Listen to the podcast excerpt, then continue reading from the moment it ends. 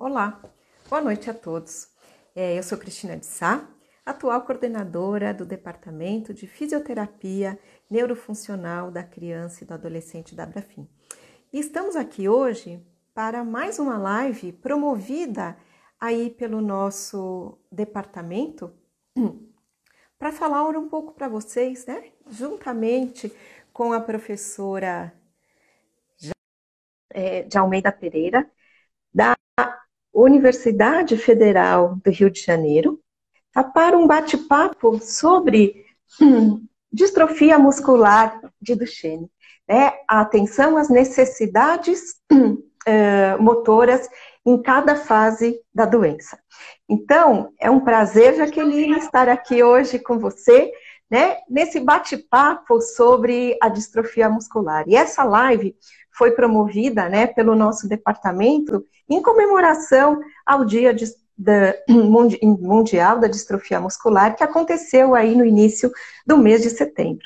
Jaque, boa noite, seja bem-vinda, né? Acho que vai ser muito bom aí esse nosso bate-papo. Oi, Cristina, eu agradeço imensamente o convite. É, fico muito honrada de poder aqui participando e a gente trocando essa ideia. É, realmente, 7 de setembro foi o Dia Mundial da Distrofia Muscular do Duchenne, então, e só uma, uma, um detalhe, eu aprendi com a minha orientadora, 7 de setembro, qual o motivo da data? Porque, na verdade, são 79 exons a proteína, então 7 do 9, e daí vem, achei muito curiosa a ideia, a criatividade. Sim, com certeza. É, mas é, e é um prazer poder estar aqui. Enfim, a Abrafim é uma associação fantástica e agradeço bastante o convite. Vamos para esse nosso, nosso bate-papo. Sim, é um prazer. Já. Então, acho que a gente poderia começar, né, definindo aí quantas fases, né, nós consideramos, né, é considerado aí pelos consensos em relação à distrofia muscular de Duchenne, né? Acho que é um bom início, né? Com certeza. É, desde 2010, com o consenso de Bushby, então a gente tem meio que uma distribuição por fases, né? Então é meio que tentando contar essa história natural da doença é, de uma forma em seguindo etapas, estágios ou fases, né? E que dá mais ou menos para a gente ter em que determinada fase se encontra essa criança, esse adolescente, e o que, que a gente pode começar a intervir, né? Então, uhum. é, você tem cinco fases, né? Então, é a pré-sintomática. Eles distribuem a fase onde o paciente ainda é de, deambulador, em deambulador precoce e tardio. Essa fase, então, fase 1, pré-sintomático. Fase 2, o deambulador precoce. A fase 3 é um deambulador tardio, é uma fase extremamente delicada, porque é uma fase associada a uma transição. Porque as fases a seguir, 4 e 5, ele já se encontra em cadeira de rodas. E, portanto, então, são os estágios 4 e 5 da doença. São os estágios que a gente considera mais avançados, com maior uh, dificuldade de mobilidade, de independência, enfim, o paciente já está bem comprometido. Né? Uhum. Então, eu acho que isso nos dá um pouco de, de ideia. É, existem fases que são mais delicadas, são fases mais difíceis da gente abordar. É, eu, particularmente, a fase cadeirante é uma fase difícil, mas a passagem do deambulador para o não deambulador, para mim, eu acho que é o mais difícil da gente lidar no contexto geral. Uhum. Seja a própria criança que está passando pela dificuldade do andar, e ele mesmo vai percebendo a sua piora gradativa, uhum. seja a própria família, e é uma fase em especial que a gente tem o que a família mais foge, que é a cadeira de rodas, né? Uhum. A cadeira de rodas, ela nunca é vista como uma possibilidade de mobilidade ela é sempre vista como, ah, perdemos. Ele uhum. foi para a cadeia de rotas. Né? Uhum. E acho também, né, é, já que acho que é um outro ponto importante quando a gente acompanha as famílias, né?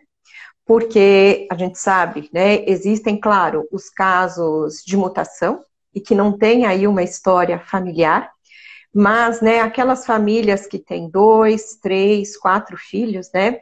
Eu me lembro até há muitos anos atrás, meus primeiros pacientes aí com distrofia muscular de Duchenne, quando eu ainda estava na graduação e depois numa questão do aprimoramento, que eu fazia estágio, né, na Associação Brasileira de Distrofia Muscular, né, a ABDIM. Então era muito triste, né, quando a gente encontrava aquelas famílias e que tinham três ou quatro meninos com diagnóstico, né, de distrofia muscular de Duchenne, e aí o mais velho, né, estava na cadeira e o mais novo ainda estava na fase 1, né, que é aquela fase ainda que a gente tem algumas, eh, alguns sinais, mas muitas vezes, né, principalmente quando a gente não tem aí uma história familiar, fica naquela, né, o que será que é, o que não é, fica uma dúvida e muitas vezes só descobre-se posteriormente. E esse esse primeiro, o irmão mais novo, né, ver toda a fase que ele vai passar na vida, né, até chegar, né, na última fase aí que você tem colocou muito bem, né? É, Cris, você, você tem toda a razão. Essa fase pré-sintomática, né, que seria o primeiro estágio da doença, então, partindo do princípio que a gente já conhece que a distrofia muscular de Duchenne, ela é uma doença genética, né, ela é uma doença que compromete o cromossomo X, ela vai levar a um comprometimento da proteína distrofina, que é extremamente importante para a gente manter essa integridade da fibra muscular desse sarcolema, né? É, a gente sabe que compromete os meninos, então isso tudo a gente já sabe, né? Uhum. Então, é, essa história dos pré-sintomáticos, é, identificar ou não, eu tenho muita, muito receio quando vem a mãe, então você já tem aquela carreirinha, que é muito que a gente encontra. É. Né, na, uhum. na, eu sou SUS, né? O FRJ, então a gente tem muito essa, essa carreirinha de crianças. Então, quando o mais velho começa com os sinais, às vezes a mãe já tem dois meninos, são três no total. Uhum. Então, quando o, o aconselhamento genético ele quase cai por terra, porque na verdade o mais velho, quando chegou ali com dois, três, quatro anos, ou que veio o diagnóstico com cinco, ela já tem mais dois filhos. Então, essa carreirinha de crianças, uma próxima da outra, faz com que essa intervenção do aconselhamento genético ele fique muito prejudicado, né? Que é exatamente isso que você falou. Então, as uhum. diferenças de idade são curtas, um ano para cada filho, então, quando o mais velho começa com problema, a gente acaba perdendo essa, esse ponto importante do aconselhamento genético, né? A gente uhum. também sabe que muitas das vezes isso não funciona muito. Uh, a gente também tem aquelas distâncias, então a gente tem histórias, já tem um tio da criança, a criança, e aí tem mais um filho, né? Então, com uma uhum. diferença de idade grande, um já é cadeirante, então isso complica bastante. A gente às vezes passa por situações de cunho religioso. Então, eu sei que meu irmão, a mãe falando, né? Eu sei uhum. que meu irmão morreu de Duchenne. O meu filho tem 10 anos, tem Duchenne, mas eu agora vou tentar uma menina. E aí, por mais que não, ou eu quero um outro filho e Deus não irá permitir que venha outra criança. Então a gente uhum. tem essa questão social também atrapalhando um pouco essa questão da, do aconselhamento genético e do de fato uhum. isso fazer valer, né? O uhum. fato é que nessa fase inicial a gente tem alguns sinais, né? Voltando para os pré-sintomáticos, Então, se a gente já tem caso na família, por algum motivo foi investigado, inicialmente nós temos as crianças já com é, alguns com atraso do desenvolvimento motor típico. Então, geralmente são crianças que ficam de pé mais tarde ou começam a marcha independente mais tarde, né? Então, a gente tem ali, em média, 18 meses dessas crianças com Duchenne começando a andar. Uhum. Então, nesse momento que você que vem um diagnóstico numa fase que ele ainda não apresenta grandes sinais e sintomas, é dar andamento a essa, esse desenvolvimento motor típico, né? É a gente é, proporcionar o, o, seguir dessa história de desenvolvimento. Então, alcançar marcha, é, independente, é, conseguir ter equilíbrio, alcançar diferentes posturas, mobilidade, enfim. A gente então uhum. dá seguimento a essa a esse desenvolvimento motor. Né? Então, nessa fase inicial, a gente não tem grandes é, é comprometimentos que vá no, no, nos, nos, trazer grandes trabalhos do ponto de vista. É, também não vai nos trazer grandes trabalhos vírgula, né? Pegar uma uhum. criança que você sabe que vai perder a marcha, mas que chegou para você inteira né? Chegou para você ainda sem grandes sinais de pseudohipertrofia, tem encurtamentos, tem deformidades, isso faz com que você possa comparar ele com ele mesmo ao longo dessa história natural, né? Uhum. E acho que é uma história natural também, que nos últimos anos modificou bastante, né, Cris? A gente sabe que o advento de ventilação não invasiva, o, o, o corticoide, né? Então, muita coisa veio para fazer com que essas crianças tivessem uma qualidade de vida maior. A gente hum. continua com os estágios da doença. Então, eles vão se tornar não uh, deambulantes, uhum. vão para a cadeira de rodas, mas você tem isso acontecendo numa, numa, uma idade mais tarde, né? Isso. isso de uma uhum. forma mais adiantada. E uhum. até que se venham as novas medicações, né? A gente é, a gente poder fazer alguma coisa por essas crianças. É. E aproveitando, já que antes de a gente entrar né, na, na, fase seguinte, né, esse ponto que você falou, né, e que em vários momentos já da nossa conversa a gente já mencionou, né, é, e que é essa grande questão do trabalho de fato numa equipe, né?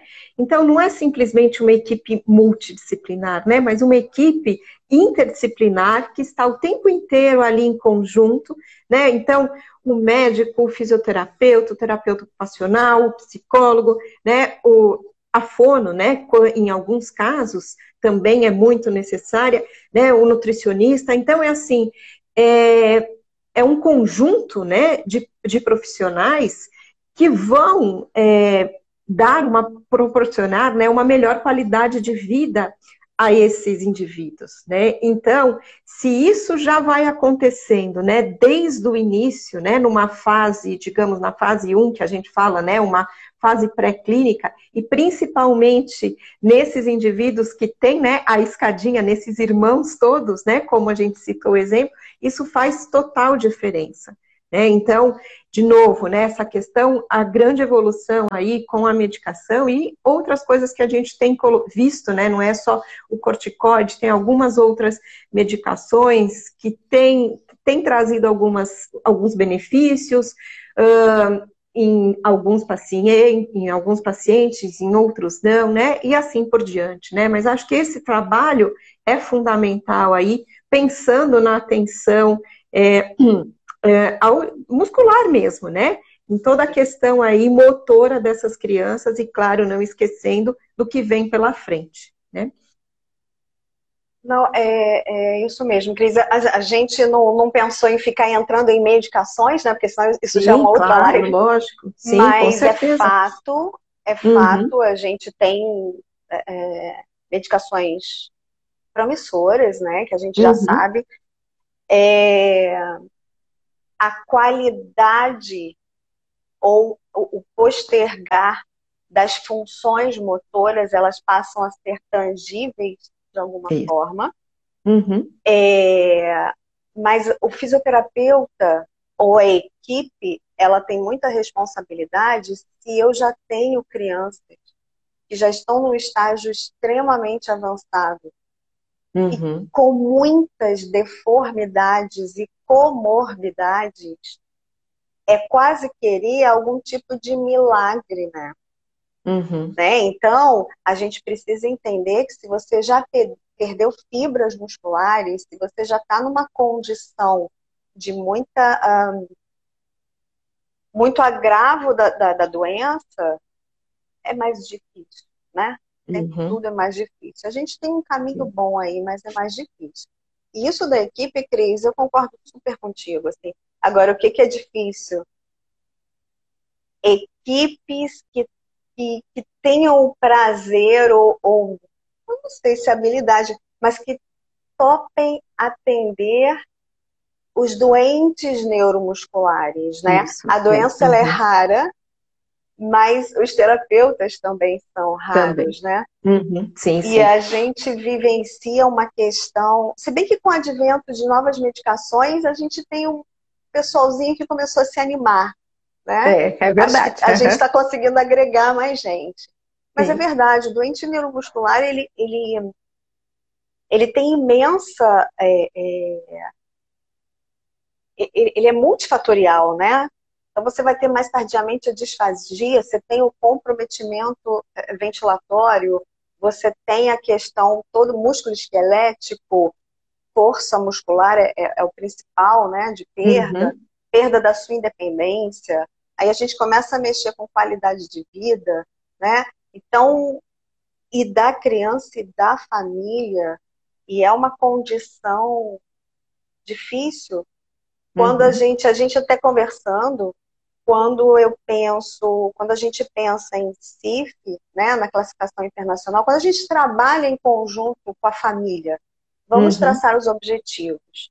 Quando a gente fala em relação à paralisia cerebral, a gente sabe que a criança, o que os pais querem é chegar na marcha. Uhum. Ah, eu quero que meu filho ande. Aqui a gente já tem aquele processo um pouquinho diferente. Estão numa fase pré-sintomática. Eu sei que alguns desenvolvem, mas vão andar. Né? Uhum. Eles vão andar, eles vão desenvolver marcha. O problema passa a ser: eu não quero que meu filho vá para a cadeira de rodas. Né? Esse é. passa a ser a, a discussão primária das famílias: é o que eles querem, e, e, é difícil a gente administrar, então volta de novo a equipe psicóloga, uhum. todo mundo em conjunto, médicos falando a mesma linguagem, as mesmas orientações, né? Isso é muito importante mesmo. Uhum. Enfim. Vamos é. para a fase 2? Vamos para a fase 2.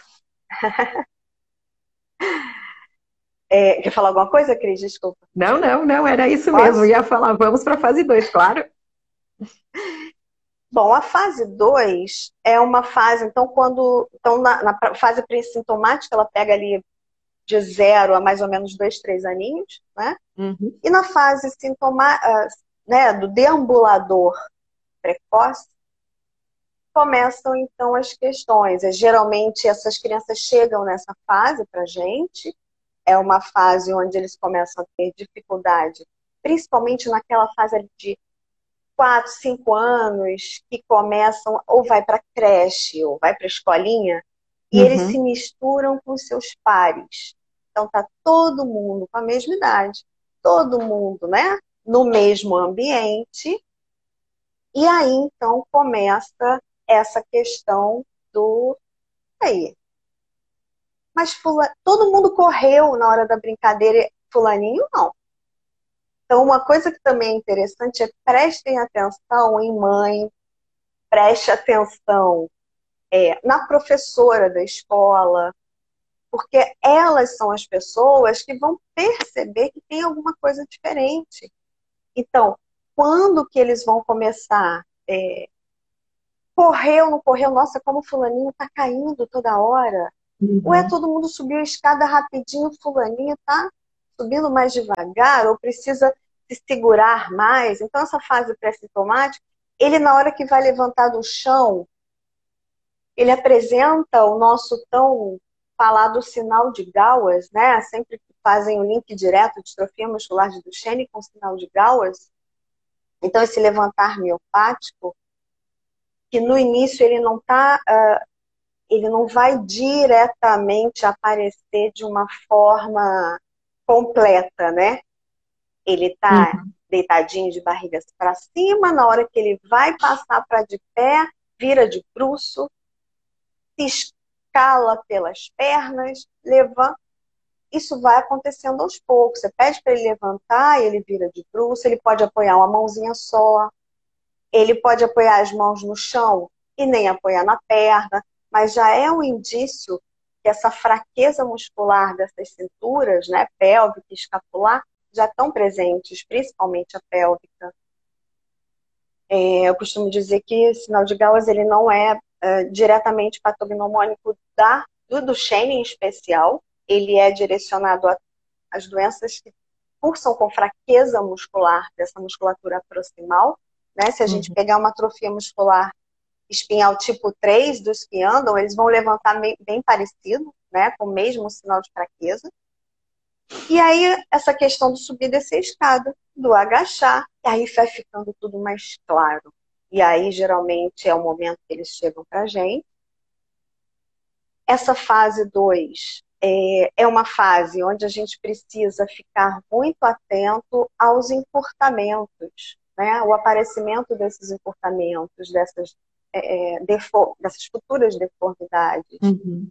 Então, eu acho que é entender que eles, eles vão precisar lançar mão de ficar na ponta dos pés para andar, né? Então, pseudohipertrofia, substituição dessa massa muscular contrátil por uma não contrátil, gordurosa ou fibrosa, uh, esse, essa hiperlordose que os projeta anteriormente, essa necessidade de buscar uhum. o seu equilíbrio, e aí a, os ombros para trás, hiperlordose e a ponta dos pés.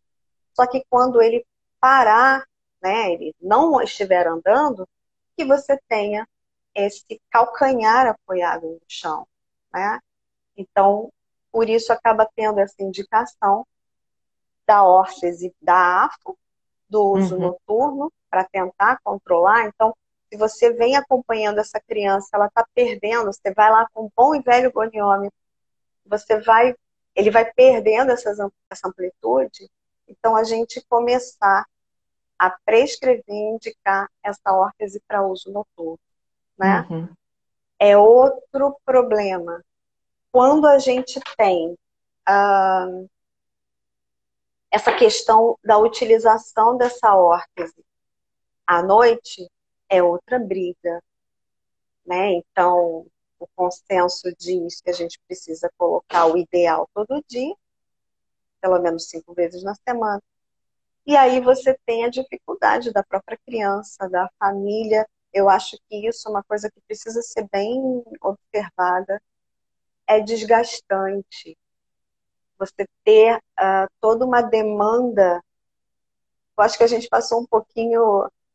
Você está longe, né, Cris? Mas assim, no, no, num país um pouquinho melhor em termos de, de da pandemia, né? Portugal uhum. teve uma, uma história legal, mas é, dar conta de casa, de filho, de e mais todas as tarefas do dia a dia, então da criança, né? Então uhum. tem que uhum. alongar, tem que abortar a órtese, tem que tem que, então isso acaba sendo bastante de certa forma complicado, né, para uhum. a família em si, mas a gente não tem muito jeito. O que eu acho é, importante nessa fase 2, nessa fase que ele é, é, um deambulador precoce, ou seja, ele consegue deambular, fazer as atividades, mas ele apresenta já os sinais de dificuldade. É, eu acho que é muito importante essa coisa da gente é, começar a prestar atenção nos desvios de postura, uhum. nas assimetrias. nas. Ah, mas ele só gosta de, gosta de assistir televisão dessa forma. Se você reparar, é fletindo todos os membros inferiores, fletindo os membros inferiores e aproximando uhum. os pés do corpo, né? E aí você começa com aquele padrão de flexão e abdução, rotação externa, e eles ficam muito tempo. Uhum. O advento de tablets celulares, enfim, também muito tempo numa mesma posição, muito tempo recostados com muita assimetria de coluna. Então, quando a gente observa eles de pé, você já vai ver que tem um de mídia que eles gostam, gostam de transferir mais o peso do que o outro, né? Uhum. Então, na é. verdade, eles acabam tendo essa uh, essa questão da transferência dessas e, é, e essa assimetria vai ser aquela escoliose lá da fase na frente cadeirante, uhum. né? É. Que aí fica mais uh, gritante porque a fraqueza avançou muito mais, né? Uhum. Então acho que prestar atenção nesses grupos musculares encurtados e não esquecer membros superiores e tronco. E tronco. Né? Então, é. eu falei dessas posturas assimétricas do eixo e membros superiores, né? Então, uh, se vocês tiverem, quem tem oportunidade de trabalho, acredito que uh, o público que está nessa live hoje é, trabalha com, com paciente de distrofia muscular de Duchenne e tem a questão do própria forma como se segura o videogame. Você já vai vendo que os dedos vão encurtando, que os supinadores vão ficando numa posição de pronação. Então, isso tudo já vai acarretando esses pequenos encurtamentos, essa, essa pequena resistência para a supinação inicial, mas que vai te acarretar muita uh, dificuldade lá na frente. Uhum. Né? Então, eu acho que é, eu acho que precisa dar atenção também a essas questões é, eu tenho contato com algumas. É, por receber treinamento para aplicação de escalas e por conta do estudo na UFRJ, né, no Instituto de Pediatria. Então, tem o pessoal da Universidade de Newcastle, do Reino Unido, e eles colocam, Jaqueline, a fase que eles podem fazer o que quiserem. Não, mas, mas o paciente ele está precisando ele quer fazer, tinha um que ele queria fazer uh, luta, né? Uma luta marcial. E eu já pensando, meu Deus, jogando no chão. Ele consegue fazer? Fazer. Deixa. Adaptar. Uhum. É. Deixa. Não limita nada, né? Uhum. A vida por si só, a história já te diz que vai ter uma limitação no futuro. É. Então, deixa, né? Uma questão que é colocada tanto nessa fase é, deambulador precoce e que a gente precisa prestar atenção é tentar evitar os exercícios é, excêntricos, né? Uhum. Então, todo exercício que lida com frenagem. Então, essa coisa do descer escada, de descer rampa, de. Uh, a gente não fica trabalhando esse sentar e levantar, essa frenagem do ir quase tentando e o levantando né? Uhum. Bem diferente do que a gente pensa no paralisado cerebral, no espástico, no... são outros mecanismos. Então a gente uhum. não trabalha em cima disso. Então é, é deixar a criança realizar da forma que puder. É claro que a gente, ah, mas quem não sobe não desce escada. Não é que ele não vá, mas isso não pode ser um exercício descer X uhum. vezes uma rampa, descer X vezes uma escada, né? Isso precisa acontecer naturalmente. Naturalmente. E ele conseguindo. Uhum. Tá? Senão eu vou falando, falando, então, falando. Que... Né? É, eu acho Fala. que, assim, já que um ponto extremamente importante, né, de toda, de tudo que você falou, eu acho que, assim, a gente tem que chamar bem atenção é, quando você se referiu à questão das assimetrias, né? E da questão da ênfase já no membros, nos membros superiores, né? Numa fase mais precoce, nessa fase 2. Né? E não deixar, por exemplo, quando é, se fala, né, em alguns artigos que a gente vê que se fala sobre as questões da fase, fala assim, não, olha, a gente só vai prestar atenção, né, nas assimetrias, principalmente aí no tronco, é nos membros superiores, quando ele for para a cadeira, né? E não, porque como você relatou muito bem, né, é, já nessa, nessa fase inicial, a gente já nota uma série de assimetrias tá? No tronco, como nos membros também, é, e na, no, no, posicionamento mesmo é, de exercer alguma atividade aí com os membros superiores. Né? Então, até quando você deu o exemplo da questão de como ele segura né, o joystick, ou como ele segura o celular, para justamente realizar né, o joguinho lá que ele deseja. Então, acho que é um ponto, né, importante que a gente deve trazer já para esse início da fase 2 e que tem algum é, a, a, literatura, nem toda a literatura, por mais que ela seja de 2018, né, de 2017, de 2019, às vezes ela traz isso, né? Ainda está um pouquinho engessada, né? Que dá aquela impressão que alguns profissionais acabam exercendo olha, só enfatizar a questão dos membros inferiores, pensando aí na questão da marcha. Né? É claro que isso precisa ser mantido né, o máximo possível, mas a gente não pode esquecer do restante, porque isso fará toda a diferença para essa criança, né, ou para esse adolescente, quando ele atingir, né, a cadeira de rodas, né, a fase que ele vai aí perdeu a marcha e foi para a cadeira de rodas, né? Acho que é Sim, fundamental isso tudo. Né? disso, Sim. exatamente, uhum. Cris. E eu acho que é isso, então é uma fase que o que ele quiser é, é, experimentar, seja no esporte, é isso. Se não pode uhum. ser de uma forma que seja de alguma forma adaptada, mas que ele uhum. realize.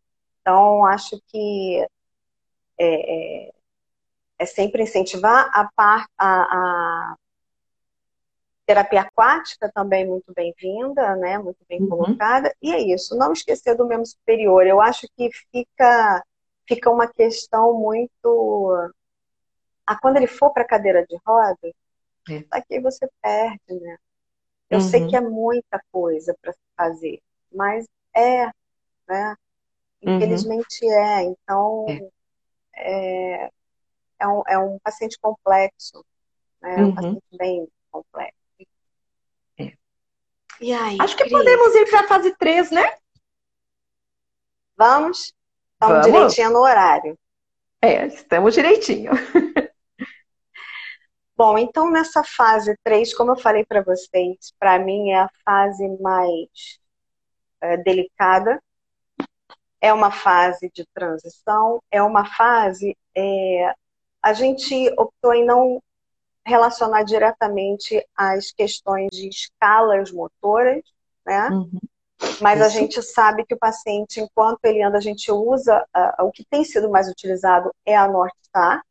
Ela uhum. vem toda de uma, de, uma, de uma questão dos próprios ensaios clínicos estão usa, usando essa escala, mas você tem a medida da função motora, que é MFM, que também uhum. é muito legal.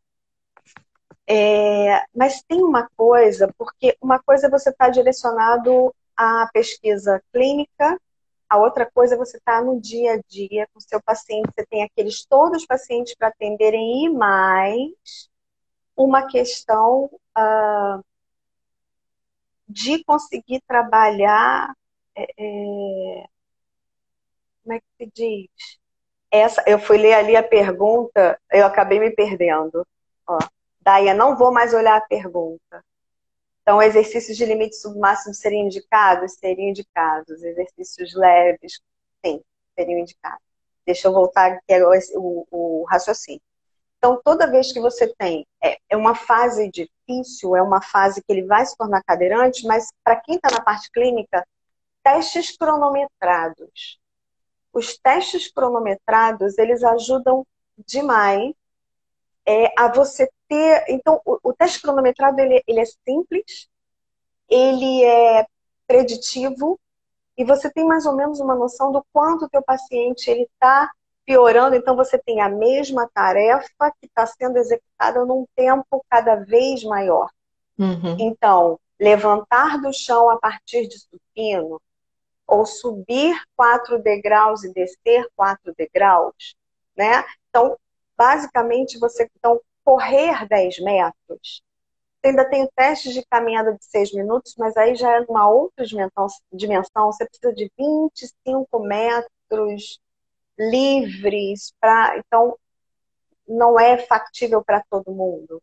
Mas os testes cronometrados, levantar do chão, subir 4 degraus, descer 4 degraus, dar uma corridinha de 10 metros e você cronometrar, isso te ajuda a trazer algumas, uhum. trazer a realidade de como o teu paciente está na mesma uh, tarefa, precisando executar num tempo muito maior, né? Então, é, isso já está escrito em artigo. Então, a gente tem um artigo da, da Aline Chacon Pereira, que traz essa questão do teste cronometrado e traz, inclusive, com parâmetros de normalidade. Então, crianças normais de X idade normalmente têm um parâmetro de correr ou de levantar em X segundos. Então, isso ajuda bastante. Então, uma criança que vai levantar no chão, estou na fase 3 de transição, que ele leva é, é, 30 segundos ou mais para levantar do chão, ele já está numa dificuldade absurda.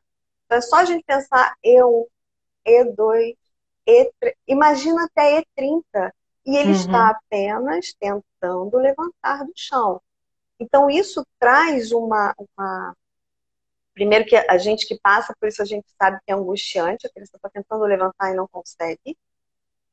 Para em determinadas posições extremamente desagradáveis e tentando levantar. E a gente começa a ver, então, que ele, de fato, está perdendo a sua capacidade de andar de forma independente.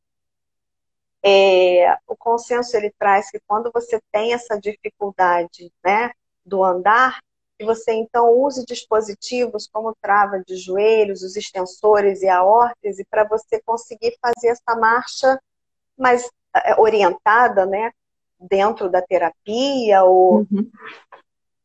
o fato, eu não sei, Cris, mas assim, para tua vivência, a gente conversou um pouquinho, acho que meio que bate, é um momento muito difícil. É, é um, um, momento que a gente uh, é difícil da mãe fazer isso em casa, são crianças às vezes muito pesadas. Para você colocar um extensor travando o joelho, a órtese do pé, colocar ele em pé, é... mas de fato durante 30 minutos, durante 60 minutos por dia, o consenso diz que é importante para a saúde óssea, uh, para você conseguir colocar esse paciente postergar o máximo essa perda da marcha, uhum. é, mas é, um, é, um, é, difícil, né? Sem ter um, um parapódio, uma, uma tábua ortostática, é difícil. Então, nessa fase finalzinho de transição, as quedas aumentam absurdamente. É, você vai ver que extensores, quando você vai testar é, quadríceps, o grau de força ele já está 3 três, ele já não consegue, o joelho destrava automaticamente. E a, ele diz para você: minha perna agora é dura. É. Uhum. Ele começa a se enrijecer porque se ele relaxar, o joelho destrava e ele cai, e ele cai, cai. se machuca. Uhum. E as quedas são assustadoras para ele e para a família. Aí entra a boa e velha indicação da cadeira de rodas para longas distâncias. Né? Uhum. E aí as longas, eh, eh, essas cade a cadeira de rodas, ela passa então é o tabu. Ninguém quer uh, fazer com que seu filho vá para a cadeira de rodas, afinal de contas eles estão fugindo desse momento, né? E então é complicado. Você tem, então se você está em terapia uma coisa que vai acontecendo também associado a essa dificuldade do andar é a dificuldade de levar para a fisioterapia. Uhum. É, pelo menos no Rio de Janeiro, os locais que aceitem também, que tenham vaga, sempre não é bem caso, mas que tenham vaga para conseguir comportar e uhum. é, é, receber essas crianças. Uma coisa que me ajudou bastante, até nesse momento de pandemia, é tirar foto do próprio celular do, do pai e da mãe, tirar foto ou filmar o pai e a mãe fazendo a intervenção no seu próprio filho. Então, uhum. isso já era uma coisa que eu tinha ah, como rotina, melhor do que aquele nosso palitinho, Cris. Sim, Faz um sim. bonequinho, levanta a perninha. e aí você não tem conflito de interesse pelo aparelho do, da família, tirando a foto da criança com o próprio uh, cuidador, enfim. E isso fica uma forma fácil deles verem, ah, eu botei a mão aqui, eh, tem dificuldade ali, a gente poder trabalhar essas orientações, enfim. Uhum. Então, eu acho que uh, é, é uma fase difícil, não é fácil. Se a gente está dentro da, da em terapia, a gente pode ter alguns recursos. Então, a gente pode uh, colocar esse paciente com suporte parcial de peso, mas pode, a gente pode um monte de coisa. A questão é quantas uhum. vezes ele vai a essa terapia. terapia. Geralmente uma, duas vezes na semana, estou falando de grandes tempos. Eu Sim. não estou tomando como referência é, o particular. Né? Uhum. O particular, você pode até colocar intervenções diárias. Né? Aí depende de cada um. É, mas o problema é sempre em cima daqueles que são menos favorecidos ao acesso à fisioterapia. Né? Uhum. As terapias, a equipe como um todo. É. Então, uhum. isso é uhum. bem complicado.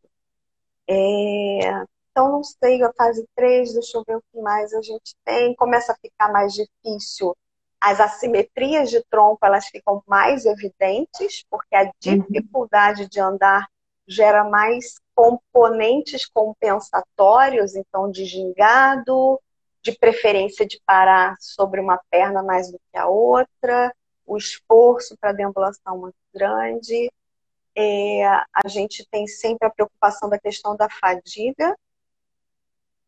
É, então, o cansaço é sempre o que a gente almeja, não. Então, às vezes, em, as alunas, mas professora, só três repetições. É, é. Desse, é o que é possível. três. Uhum. É. Mais do que isso, ele faz, se você fadigar ele agora, ele não faz nem o Mais restante nada. do que a gente tem é. proposto. Né? Uhum. Então, é. vamos tentar trabalhar em cima de então, se foi mais membro inferior, membro superior, depois a gente volta, vamos alternando. Talvez maior variedade e, e não tanta quantidade de repetição, né? Uhum. Claro, dentro do que eles conseguem realizar. Uhum. Não sei se faltou mais alguma coisa, Cris. Não. Me ajuda Contemplou. nessa fase 3. Não, contemplou tudo Foi, já. Né? Uhum, sim. É. Eu acho que podemos. É claro que a gente não tem o objetivo de dar passo a passo. Isso a gente tem muito, muito consenso, muita coisa. Sim. A gente está uhum. mais em torno do, do que, que, é preocupante em cada fase, né? Isso, o que, que não está no consenso, que está na vida real. Uhum. A vida real aqui é que faz a diferença para gente. Uhum. É isso mesmo. E aí, bom, fase 3 ele está numa fase de transição com muita dificuldade, ele vai então seguindo para as fases 4 e 5, que são as fases que ele é cadeirante, né? É, então, geralmente essas crianças perdem essa marcha em torno de 10, 11 anos, né? 9 a 11 anos, mais ou menos. É, e aí, então, ele vai para a cadeira de rodas.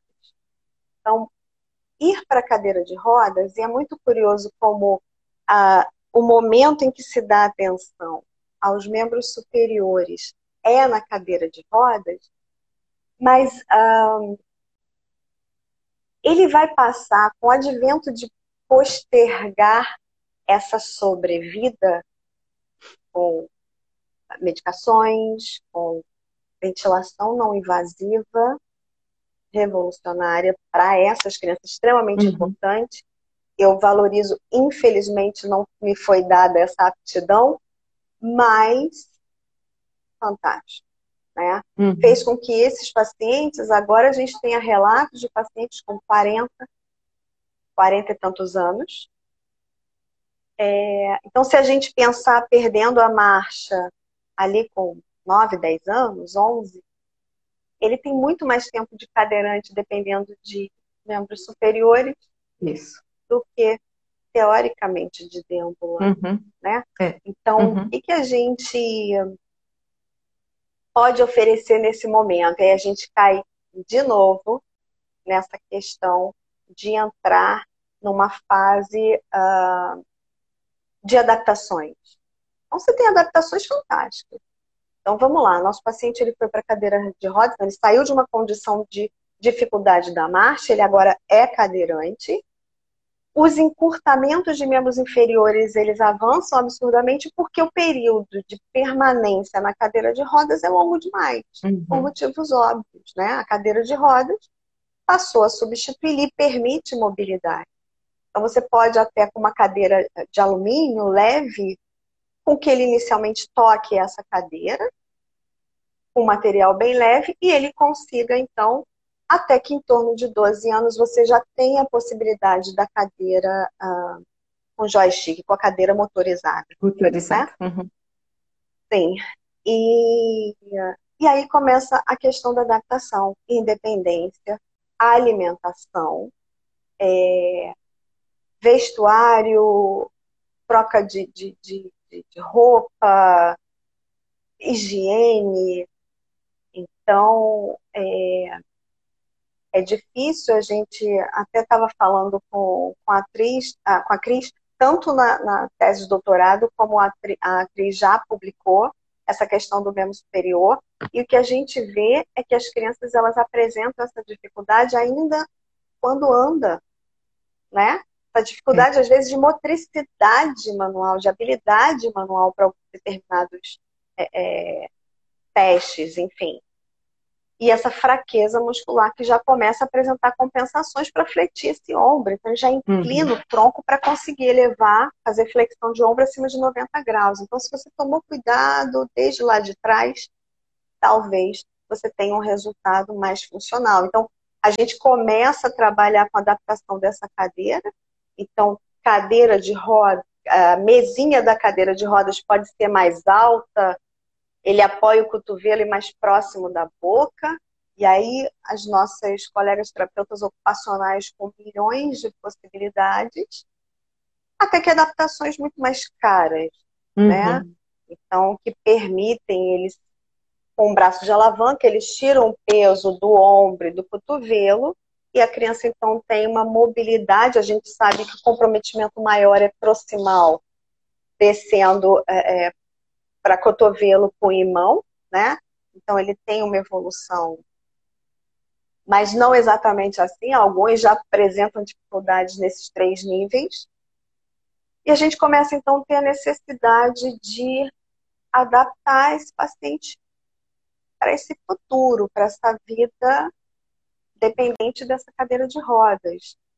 É, o consenso ainda coloca a gente colocar esse paciente de pé, mesmo que ele seja cadeirante, na tentativa de manter esse comprimento de músculo, né, principalmente desses flexores de joelho, uhum. e essa arco para posicionamento de tibiotársica. É. É, o esporte na cadeira de rodas, ele vem é, muito forte, dando muita satisfação a essas crianças, né? Essa tentativa também não é possível para todo mundo, uhum. mas acho que é possível para uma para quem se dispõe poder é, é, participar e ter algum tipo de atividade, né? Algum tipo de participação.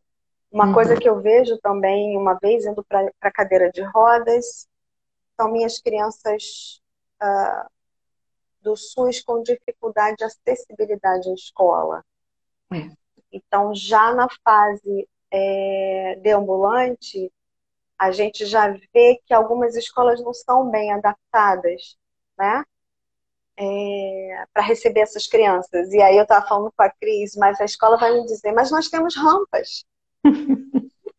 é. E, tá e acha que é só a solução, né? É uma das soluções, né? Mas e as outras?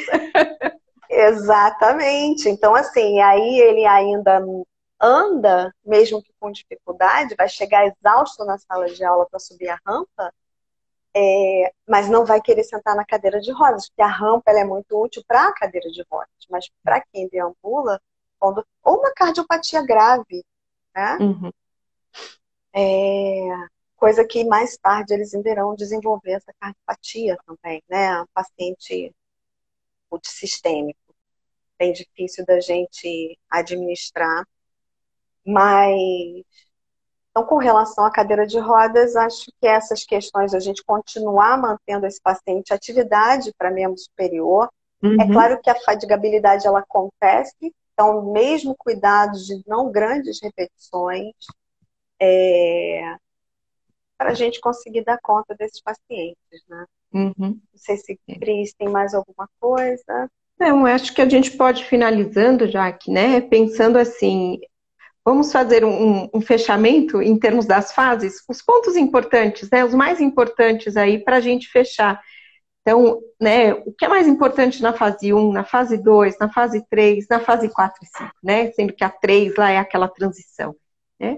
Acho que a gente pode fechar dessa maneira, né? Então, o que é primordial na fase 1, né? Sim. A fase 1, é, como eu falei para vocês, como eu disse anteriormente, é uma fase difícil de você conseguir ter acesso a essa criança de cara na reabilitação. Ela vai uhum. vir porque provavelmente tem outro histórico. A fase 2 é o que a gente encontra mais. Mas se chegou na fase 1, um, ótimo. São crianças que elas vão poder uh, se beneficiar desse trabalho de é, é, incentivar o desenvolvimento motor típico né? dependendo da fase com que ela se apresenta, maior dificuldade de andar, maior dificuldade de equilíbrio, maior dificuldade de mudanças de postura, né? Então uhum. é a fase em que a gente vai estar atento e muita liberdade para brincadeira. Brincar o tempo inteiro. Né? Aliás, criança sem motivação, a gente sabe disso como uhum. fisioterapeuta pediátrico que não, não existe. Né? Então ele precisa ter o desejo de brincar é a melhor forma.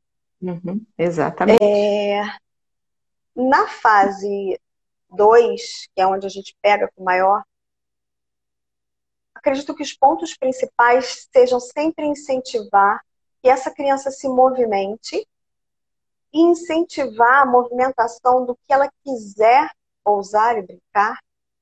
Em terapia, a gente ter o cuidado de não levar a fadiga e fazer exercícios que a gente consiga é, é, manter essas articulações móveis, mobilizadas, mobilizar de forma é, é, independente o máximo uhum. ativo possível, principalmente aqueles grupos musculares que a gente sabe que enfraquecem primeiro e que a gente sabe que encurta também de forma Exato. mais rápida. Uhum. Conhecer essas doenças progressivas de uma forma, é, essa história natural, permite a gente saber o final dela.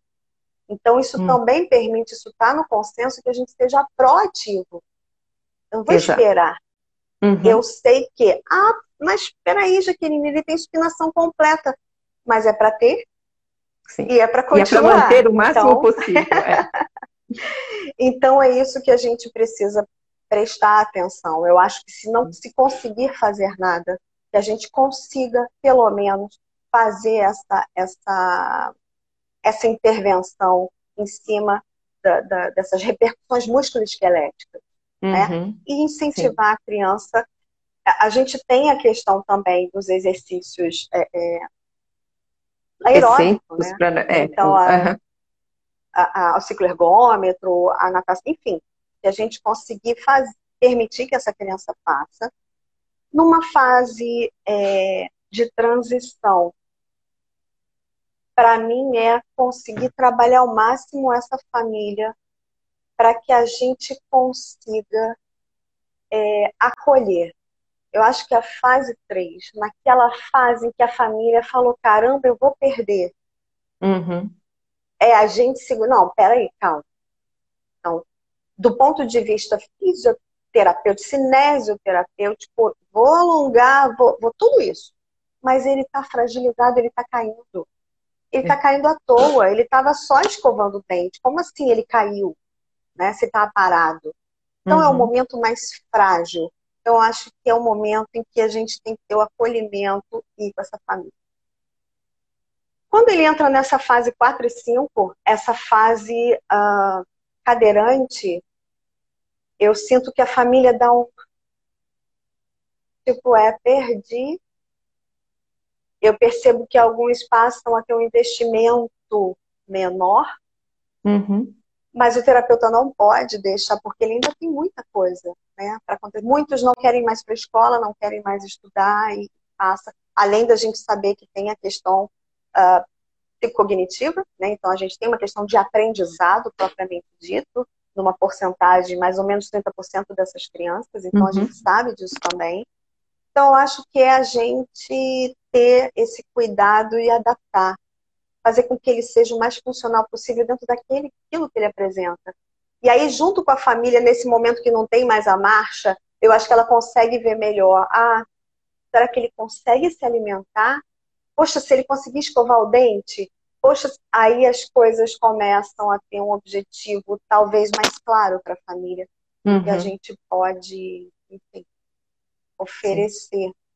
Uhum. Eu acho que eu acho que basicamente isso, a fase 5 é difícil, a gente sabe que os pacientes acabam mexendo só os dedinhos, é. né? É uma fase onde a questão é, ventilatória ela é primordial, né? bem né?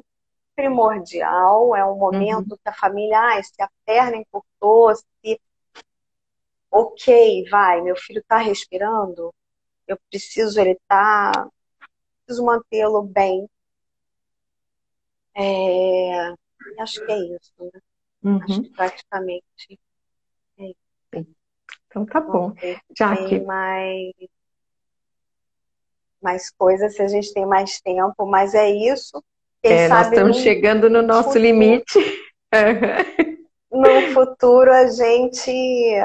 E tem uma questão de cuidados paliativos que ninguém pode esquecer. Uhum. Difícil, mas é real, né? Real. É. Então, gente, quem. Na hora de me despedir, Cris, na hora de nos despedirmos. Gente, eu queria agradecer. Eu vejo, vi que tem muitos amigos queridos, amigos que eu não vejo há muito tempo, é, professores da universidade. Então, assim, estou muito feliz de estar tá com esse papo aqui gostoso com a Cris. Adorei te conhecer, Cris. Só vejo aquele nomezinho no finalzinho do artigo. Falei, que é essa Cristina Sá? Adorei te conhecer. Foi muito Acho bom. a gente tem aí uma também. história de troca pela Sim, frente. É verdade. Muito uhum. gostoso. E é isso, eu só tenho a agradecer a Abrafim por essa oportunidade e a gente falar de um assunto que, enfim, que é a minha vida, é a minha paixão. É. Então, tá bom, já que foi um prazer, foi muito bom. Né? Eu agradeço aí também a participação de todos e a Abrafim, né, por poder, né, que nos proporciona todos esses essas realizações, né? Foi sensacional. Sim. Muito obrigada, tá bom? Eu que agradeço, Pri. Tá bom, gente, acho que é isso e vamos para uma próxima, né? Boa noite a todos aí e até breve, tá? Então, finalizamos então, Jaque. Tudo de bom. Tchau, tchau gente. Tchau, gente. Obrigada. Tchau, tchau. Tchau, tchau.